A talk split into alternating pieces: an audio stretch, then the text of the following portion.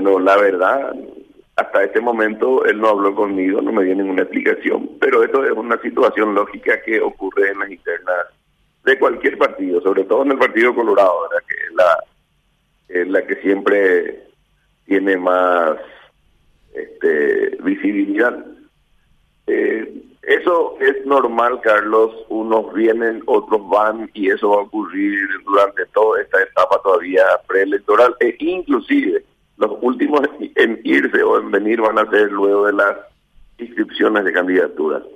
Ahora, lo que sí llama la atención en este caso de que eh, luego de la del allanamiento de por parte de la fiscalía a esa a esa gobernación eh, van y hablan en la calle España y cambian de posición.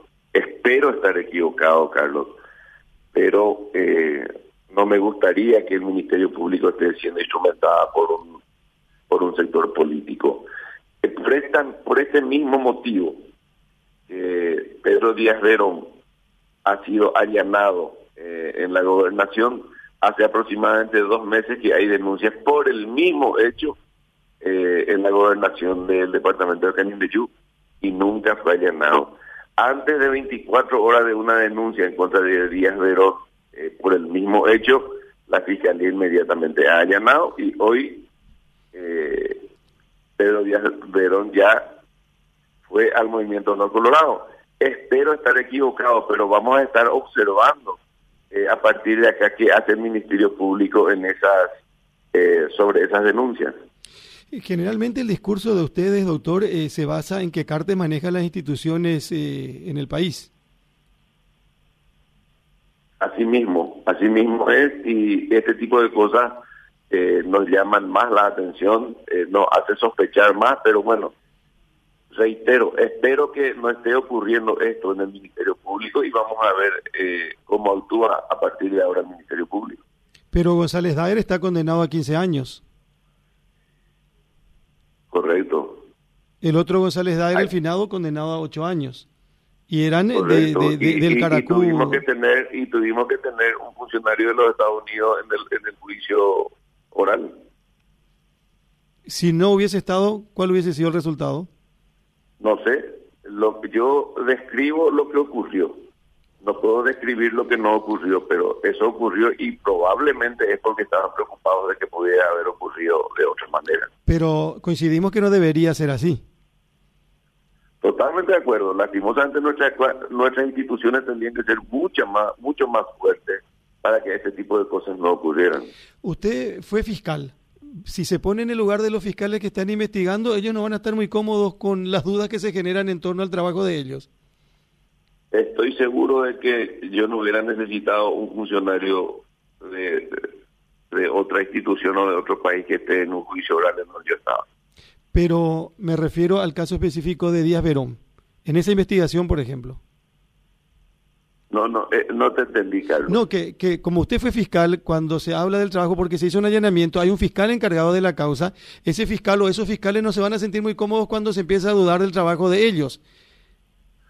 Por eso, por eso lo primero que dije, espero estar equivocado y vamos a mirar lo que ocurra a partir de este momento.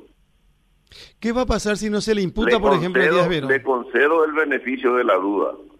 Pero entonces, si no se le imputa a Díaz Verón, quiere decir que la Fiscalía no hizo lo que tenía que hacer después de este paso.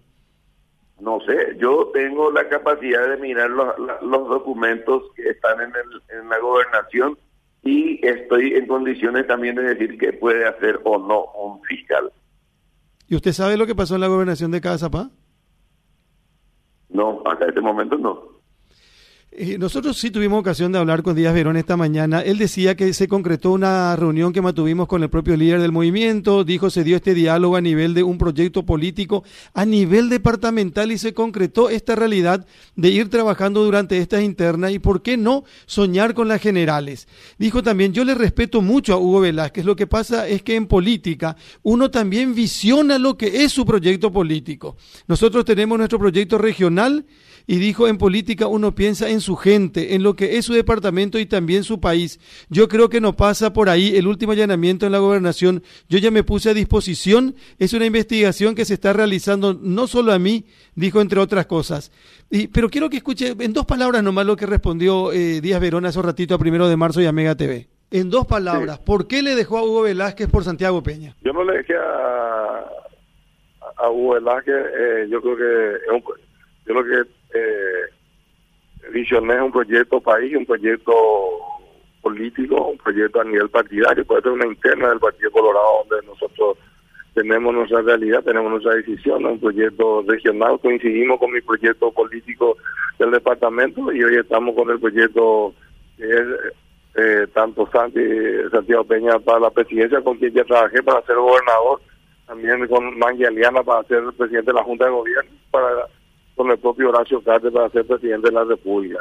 Tuvimos un diálogo, eh, coincidimos en muchos puntos y hoy creo que a trabajar, porque no con eso solamente uno pues lleva el compromiso de que el dueño de la verdad, acá es el trabajo, trabajar con el electorado que cada día es más exigente y por qué no soñar que el 18 de diciembre que este proyecto sea el proyecto ganador a, las 5 de la tarde que pueda aglutinar a todo lo que es el partido y a nivel nacional para que tengamos un país para todos compatriotas gobiernos estables que podamos trabajar conjuntamente tanto la prensa tanto el sector eh, civil y también lo que son eh, la clase política. necesitamos un país cada día más eh, con visión, dando la oportunidad a nuestra gente y por qué no soñar con un país desarrollado, Carlos. Bueno, yo le pedí en dos palabras, utilizó más que dos palabras y dijo, entre otras cosas, yo no le dejé a Hugo Velázquez, pero lo cierto es que no está hoy con Hugo Velázquez. Doctor.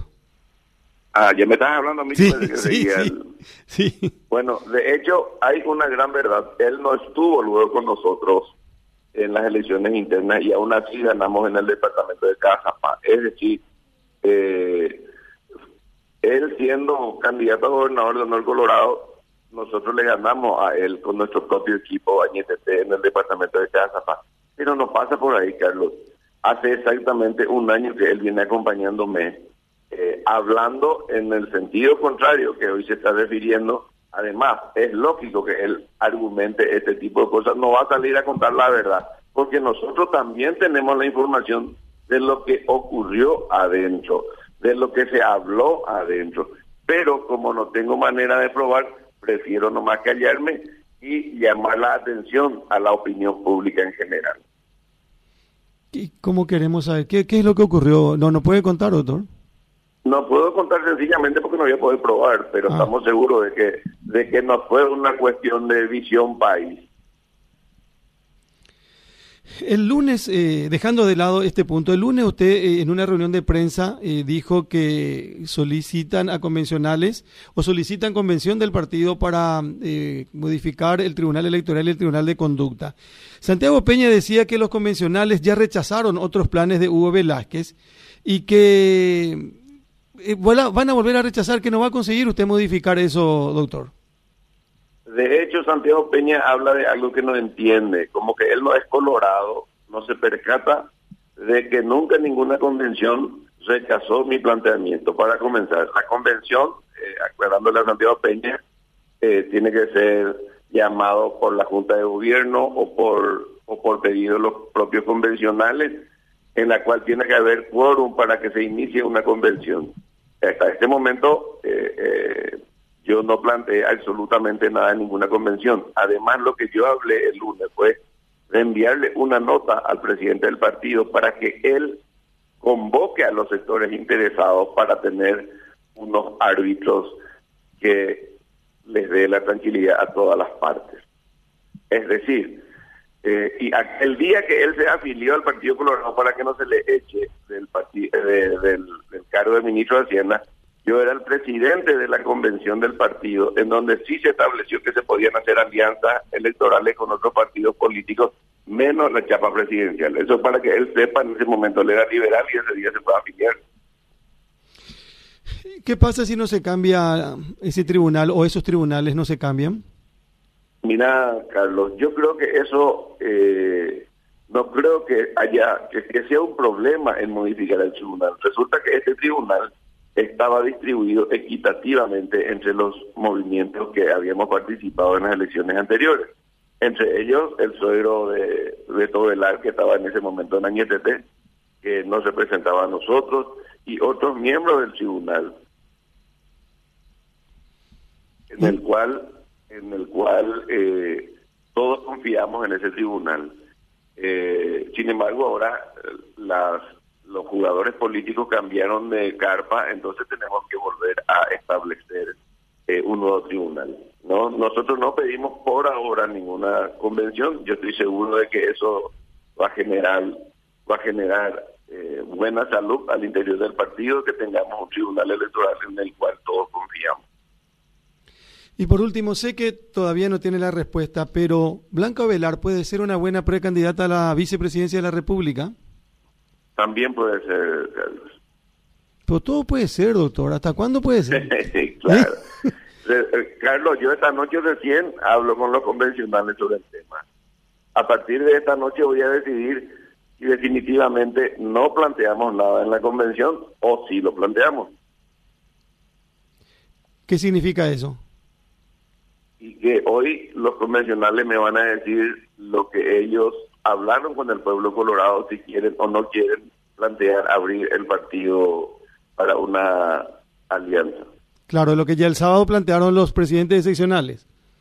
Sí, hoy tengo reunión y están este, confirmados su presencia 542 convencionales de 900. ¿Con, ¿Con eso se tiene mayoría? Sí, nosotros tenemos mayoría en la, eh, eh, entre los convencionales, Carlos, pero nosotros lo que queremos es no imponer nada, sino sentarnos a dialogar y que todos los sectores, tanto no colorados como fuerzas republicanas, estemos conformes con un nuevo tribunal. Correcto, pero digo, eh, esos 540 que están hoy, hoy, en la reunión y que prometieron participar, ¿pueden definir qué hacer con la apertura o no del partido a otros sectores? Así es, así mismo.